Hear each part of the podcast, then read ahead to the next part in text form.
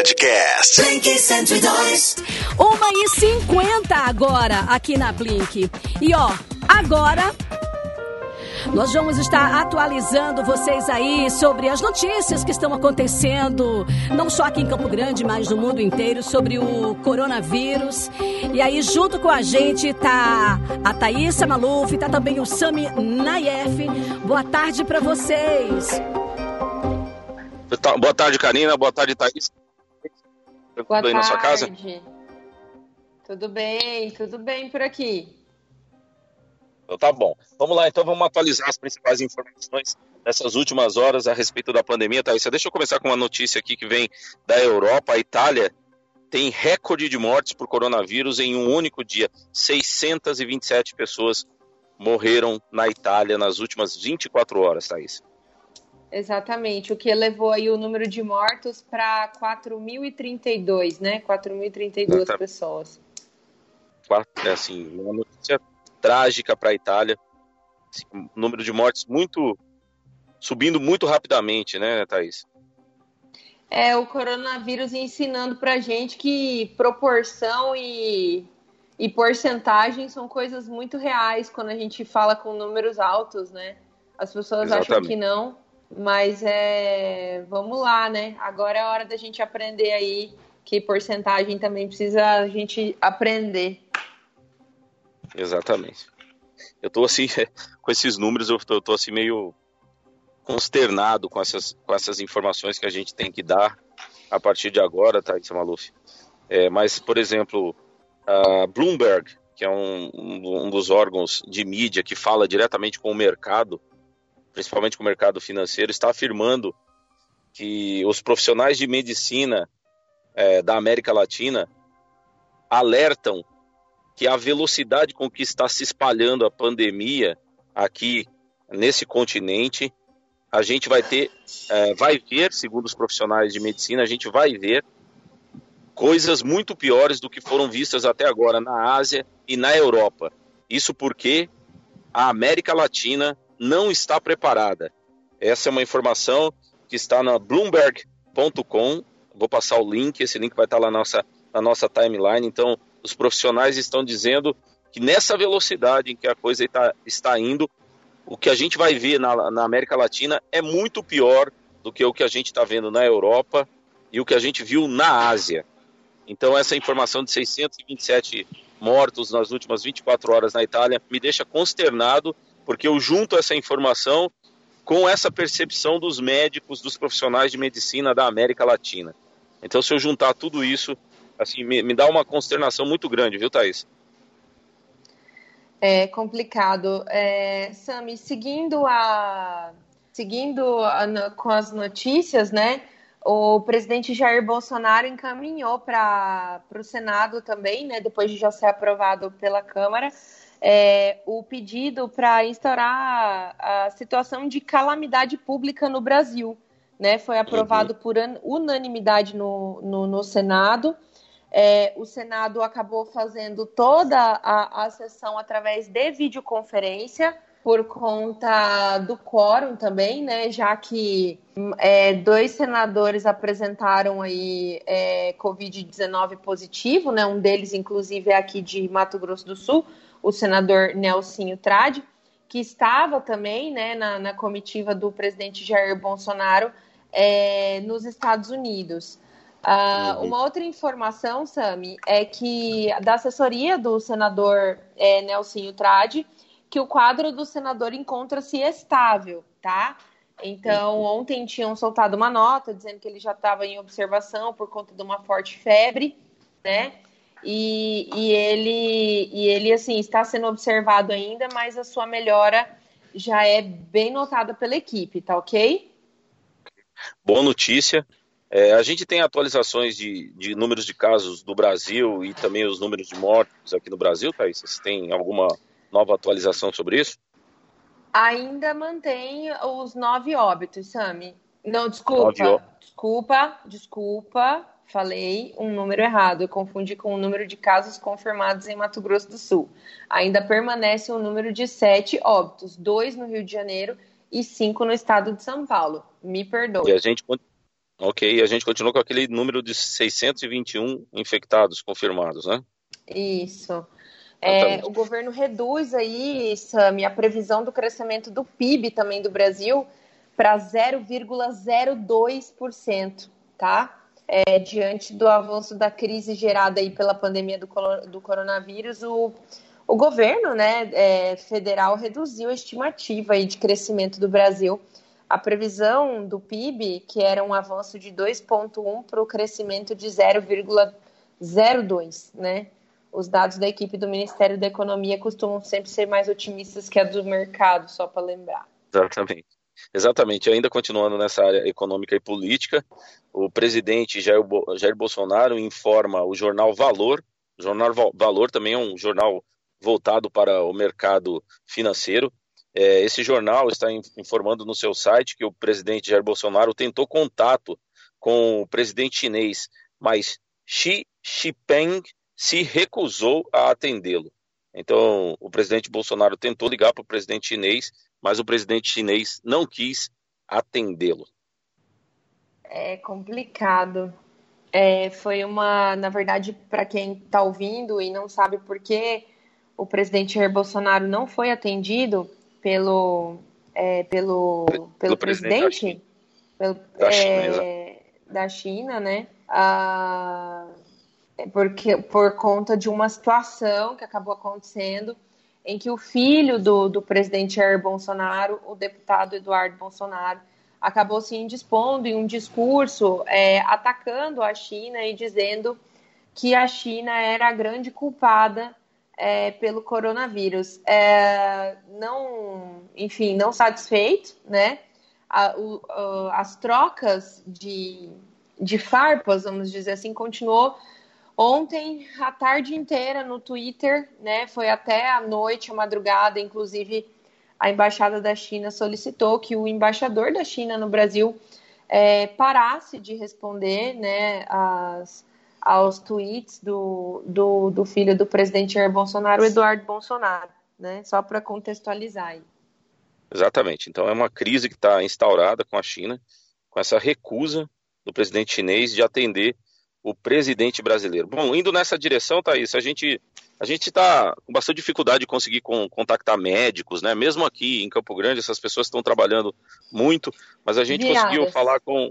É, a gente conseguiu falar novamente com o doutor Diógenes Sandins, Sandim Martins, ele atendeu a gente há uns dois dias atrás, né, Thaís? Ele é médico sanitarista. Isso. Ele é ex-membro do Conselho Nacional de Saúde e é médico da Secretaria de Saúde do Estado de São Paulo, o doutor Diógenes. É, gentilmente respondeu algumas perguntas para a gente. A pergunta que a gente fez basicamente para ele era se a condução dessa crise por parte do governo brasileiro estava sendo bem feita.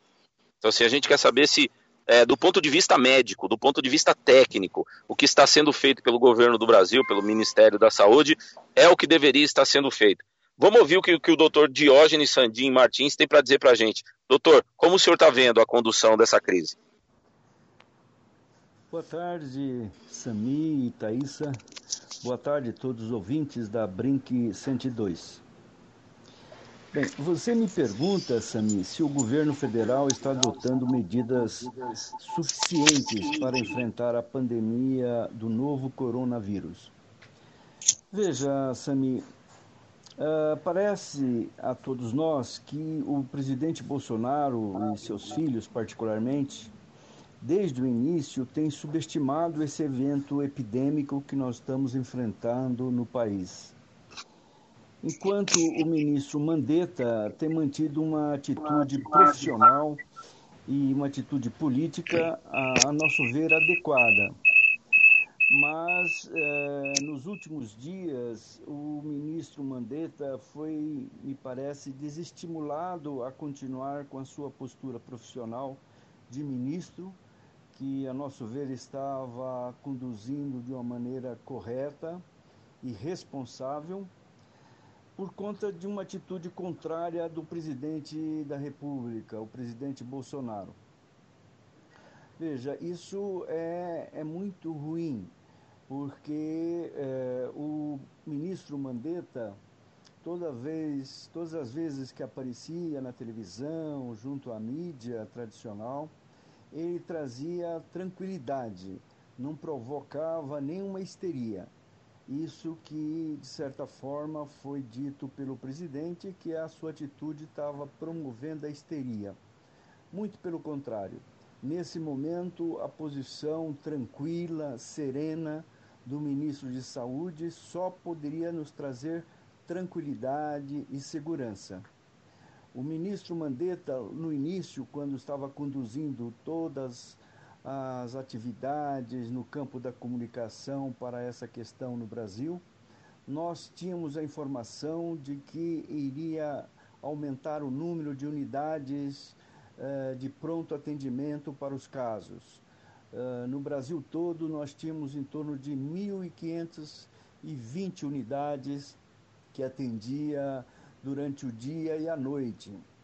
E, segundo ele, essas unidades seriam aumentadas é, para mil, para 6.500 unidades.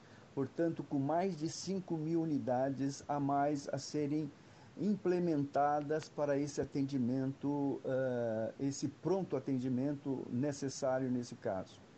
Eu não sei, ele não nos informou mais de como é que está andando esse processo todo, se essas unidades novas estão já funcionando.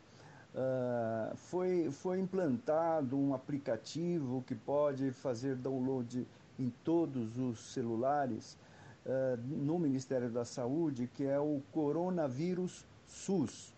Importante informar a todos os ouvintes, Coronavírus SUS. Coronavírus SUS é, tem todas as informações a respeito que se pode fazer, como se orientar em relação ao caso uh, do coronavírus. E também uma informação uh, georreferenciada, portanto, uh, em qualquer ponto do país, o, o aplicativo faz um referenciamento um referenciamento quanto às unidades de saúde que estão atendendo para os casos do coronavírus. Veja, eh, é um aplicativo que, se está com essas informações todas completas, pode ajudar bastante agora, nesse momento, a população. E também tem um número de telefone, 136, que também orienta nesse sentido. Então, eu acho que para os ouvintes, quando tiver qualquer dúvida, buscar no coronavírus ou no telefone 136 as informações mais acertadas quanto às atitudes a serem adotadas, as unidades onde estão sendo atendidas para serem encaminhados. Agora, é, é uma pena mesmo, como eu disse, Sami, que o nosso ministro tenha se ausentado um pouco da mídia uh, nos informando mais. Né? Gostaríamos de saber melhor como é que está organizado as UTIs em todos os estados, se nós temos UTIs suficientes, até o momento quantos leitos já foram é, usados para atender quem está com coronavírus e com sintomas, com necessidade de internação. Essas informações são muito importantes, porque vindo do ministro da Saúde, do doutor uh, Luiz Henrique Mandetta, ela pode nos deixar mais tranquilo e seguro de que o Sistema Único de Saúde pode dar conta e as orientações quanto ao isolamento social pode ser é, melhor atendido quando essas solicitações venham de uma autoridade como o ministro da Saúde. Então, eu acredito é, que há necessidade de uma postura mais aberta do presidente Bolsonaro, uma atitude menos ideológicas e mais comprometidas com a questão da saúde do povo brasileiro, porque neste momento nós temos que promover a unidade, nós promovemos a solidariedade. Nesse momento não tem uh, direita, esquerda, centro, todos nós somos brasileiros e todos nós temos que nos unir para lutar contra essa epidemia, contra este vírus que, que está nos matando. Muito bem. Muito bem. A gente ouviu aqui agora o doutor Diógenes falando com a gente ele que é médico sanitarista lá no estado de São Paulo, doutor Diógenes Santin Martins, médico sanitarista, ex-membro do Conselho Nacional de Saúde, médico da Secretaria de Saúde do estado de São Paulo. É isso que ele falou, então a gente perguntou para o doutor é, Diógenes qual era, qual era a visão que ele estava tendo da condução dessa crise pelo governo brasileiro. E aí o que ele disse, Thaisa, para nós nesse áudio gravado. Muito obrigado doutor Diógenes. Então. É, é realmente, realmente a, a situação começa a se afunilar, né? É, o infectologista, o Davi Yup, né, que é o médico infectologista coordenador da equipe de enfrentamento também ao coronavírus em São Paulo, que é onde também está o Dr. Diógenes, que é atualmente onde tem o maior número de casos. É, ele afirmou hoje que ao que está se mostrando, o vírus se comporta da mesma forma no clima quente, né? Hum. Então, essa história aí que o pessoal está falando, ah, porque o Brasil tem o clima diferente, porque no Brasil é, vai ser diferente. Uh, o Davi Up, gente, para quem não sabe, é, o, o, é um dos infectologistas mais renomados do país, tá? Se não o mais renomado do país, né? E ele é um tá dos maiores frente, médicos do país. É, ele está à frente da, da coordenação é, dessa equipe para entender o Covid-19, né? E ele já alertou que, que o vírus ele está se comportando da mesma forma, mesmo o Brasil sendo um país tropical, né? Que eram as dúvidas aí e o que muitas pessoas alegam ainda, né? Que aqui no Brasil uhum. vai ser uhum. diferente, que aqui tudo vai ser tranquilo, né? Exatamente. Parece que não vai ser, não vai ter nada tranquilo. Então, se a gente juntar as informações que a gente acabou de dar aqui, essa informação que está no site da Bloomberg, que os, os médicos da América Latina inteiro, tá? Não é só do Brasil, da América Latina, estão extremamente preocupados com a velocidade e a propagação desse vírus na América Latina, porque nós da América Latina, Latina que somos pobres em relação à Europa, em relação à própria China, em relação aos Estados, nós que somos pobres, nós não estamos preparados para enfrentar essa pandemia, segundo as autoridades médicas da América Latina. Bom, todas essas Sabe, informações. É, Sami, é, Pode falar. Sami, para hum. contextualizar aqui, uh, enfim, o, o Dr. Diógenes ele acabou falando para essa questão uh, do, do, do, ministro também trazer essa tranquilidade né, para a gente, uh, para os profissionais da saúde de uma maneira geral, né, é que num momento como esse, né, o que a gente precisa lembrar bastante, eu acredito que tem sido pouco falado, e pouco falado não só por é, pela própria classe médica, mas é, como pelos veículos de comunicação de uma maneira geral, que quando a gente fala em isolamento, né, a, a gente está falando de gente que tem possibilidade, Sami, de ter um quarto com um banheiro separado, né? A gente está falando de quem pode comprar um álcool gel. Então, assim, é, a realidade é que a gente não está falando para a maioria da população ainda, que é a população pobre, que são as pessoas Exatamente. mais pobres, né? Que são pessoas que muitas vezes moram num cômodo que não tem nem janela. E essa realidade, ela acontece todo dia no Brasil. E essas pessoas, muitas vezes, não estão tendo oportunidade nem de acesso à informação sobre o coronavírus, né? Então, assim, a maioria da população, a maioria do povo brasileiro, nesse momento, eu acredito que não está sendo alcançada, porque são pessoas que ainda precisam sair de casa, né? E por mais que a medida do governo, por mais que sejam tomadas medidas é, para o governo, é, enfim, é uma situação assombrosa que a gente pensa. E quando esse vírus chegar numa favela, né? E quando esse vírus chegar na, na população mais pobre, como é que vai? A população da periferia, isso vai né? acontecer, né? né? Essa população vai perecer, né? Como que vai? Como que isso vai acontecer, né? Só que agora, o que que a gente precisa? É, o que que a gente precisa pensar?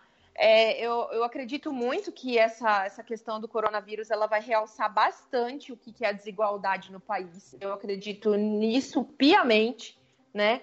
Vai ficar é, muito claro vai ficar muito claro que o povo mesmo, o povão, tá? Tô falando do povão, tá muito desprotegido, muito, né? A gente vem aí de uma série de medidas anteriores aí, é, de, de teto na, na, na, saúde, que, que teteou a saúde aí com gastos de 30 bilhões. E isso, para quem vem acompanhando as notícias, é porque brasileiro tem memória curta, né? Não lembra quem que votou nos projetos, não lembra quem fez isso, quem fez aquilo, né? Então, daí o que acontece? Você acaba sucateando o SUS e hoje a gente enxerga que não tem como colocar teto para a saúde, não tem como colocar teto para a saúde, gente. A, a Fiocruz, que, são, que é a instituição que está demandando os exames, a primeira demanda da Fiocruz, só para vocês terem ideia, começou em 20 mil testes. Depois 500, depois 50 mil testes, e agora tem mais a demanda de um milhão de testes. Significa mais ou menos, para a Fiocruz, o custo disso, mais ou menos 130 milhões de reais. Já colocaram 20, mas vai precisar de mais de 100, com certeza, né? Anteontem teve uma, uma, uma reunião, a gente até noticiou aqui no nosso boletim, com vários ministérios, né? Vamos, vamos intitular aí como um, um gabinete da crise, né? Um gabinete da crise que tinha que ser montado há dois meses atrás, porque a própria agência de inteligência brasileira já tinha alertado a presidência da República sobre a pandemia que ia chegar no Brasil. Então, agora que está sendo tratado isso, né, a comunicação ela precisa ser corrigida. A, a gente precisa pensar na população de baixa vulnerabilidade e precisa pensar nos jovens. Os jovens ainda estão muito com essa ideia de que não vão ser atingidos, de que vai ser só um resfriado, que vai estar tá tudo bem. Só que essas pessoas vão começar a levar a doença para muitas pessoas que não têm condições e não têm como se tratar, né? E aí a gente pode ver coisas terríveis acontecerem, né? Como a juventude não se Sim. sente vulnerável, é mais ou menos isso que acontece.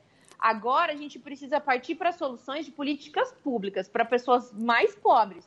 É uma hora de mais Estado e menos, menos ah, não, porque a economia, menos cara, teto, vamos salvar né? as pessoas, né? Vamos salvar as pessoas nesse momento, né? A gente precisa e você que está ouvindo precisa ter a consciência de que você precisa ficar em casa.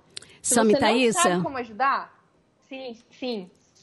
Inclusive, nós recebemos aqui pelo, pelo WhatsApp da rádio é, uma informação, na verdade não é uma informação, é um pedido, na verdade, de um fã da rádio dizendo exatamente isso, é, que as autoridades estão falando muito, mas assim, é, como que fica as pessoas que precisam sair das suas casas para trabalharem, né, receberem seus salários e ninguém fala exatamente nada. Assim, é, eu tenho que pagar, por exemplo, meu IPTU, eu tenho que pagar isso, eu tenho que pagar aquilo, e quem vai pagar por mim? Eu tenho que pagar.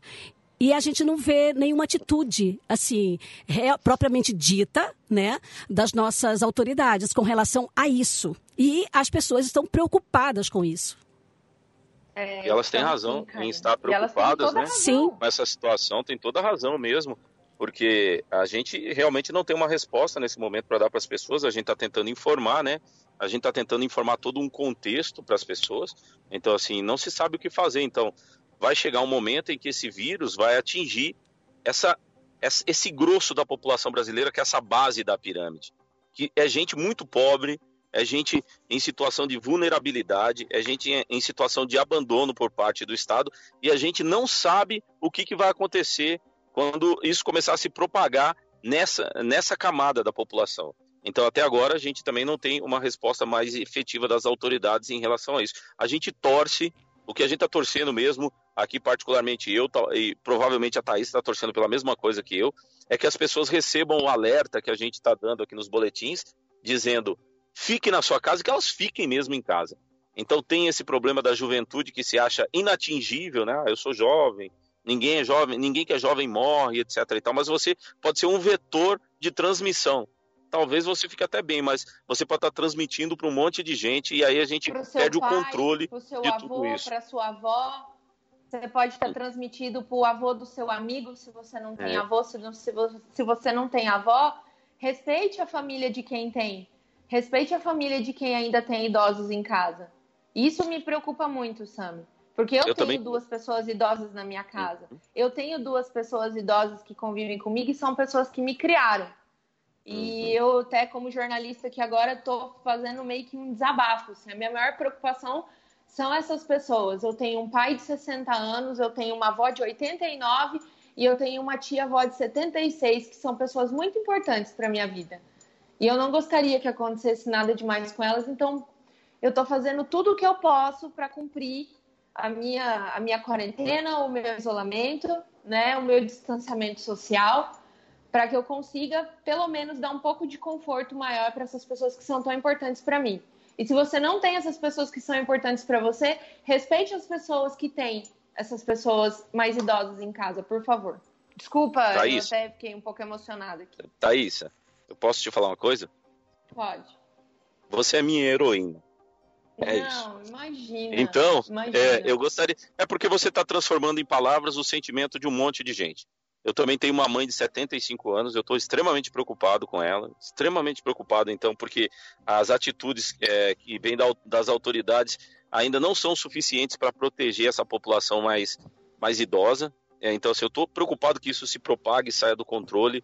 E a minha mãe tem 75 anos de idade, tem algumas comorbidades lá, algumas outras doenças. Eu estou extremamente preocupado. E você transformou em palavras a minha angústia. Então, eu tenho que te agradecer. E provavelmente você deve ter transformado em palavras a angústia de muita gente. Muito obrigado. Então, eu assim, a gente continua. Desculpas aí pela minha emoção. Desculpa. Muitas vezes a gente como jornalista, que nem eu falei, a gente precisa passar a informação para as pessoas, mas a gente vê tanta notícia o dia inteiro que a gente fica muito exposto a essa quantidade de informação tá. também, né? Então, acho que isso é, acaba em um determinado momento também a gente não conseguindo segurar muito. Mas é isso, tá? Obrigada. Eu acho que a gente volta mais tarde. Desculpa qualquer coisa. Isso. Tá desculpada, Thaís. Você é também um ser humano e como humano você também é atingido por essas notícias. Karina, a gente vai ficar por aqui com esse boletim, avisando a nossa audiência que vai estar no podcast, né? Então, provavelmente tem gente ouvindo agora o podcast, ouvindo tudo isso. Obrigado por você que está entrando no nosso site, na nossa linha do tempo, a nossa timeline lá, em blink102.com.br. Novamente, a gente é, reafirma os cuidados fique na sua casa, se você puder, não saia de casa, por favor, cuide das pessoas idosas, é, tenha muito cuidado com a sua higiene, mantenha o afastamento social, isolamento social, fique longe das pessoas agora, nesse momento, e vamos torcer, vamos torcer muito, muito mesmo, para que o cenário que está sendo projetado pelas autoridades aqui na América Latina, ele não venha, não venha se concretizar, ele não venha acontecer. Da nossa parte, Exato. que somos da imprensa, da informação, nós estamos fazendo todos os esforços possíveis para levar para você a informação e para te dar os alertas. Então, fique em casa, por favor. Se você é jovem, por favor, eu sei que você tem energia, eu sei que você tem força, eu sei que você aguenta, mas é pelos outros, é pelos outros humanos que você deve tomar cuidado a partir de agora, pelas outras pessoas, mesmo aquela, aquelas que você não conhece e provavelmente não vai vir conhecer durante toda a sua vida. Então a gente vai voltar mais tarde com mais um boletim atualizando todas as informações. Podcast. 102.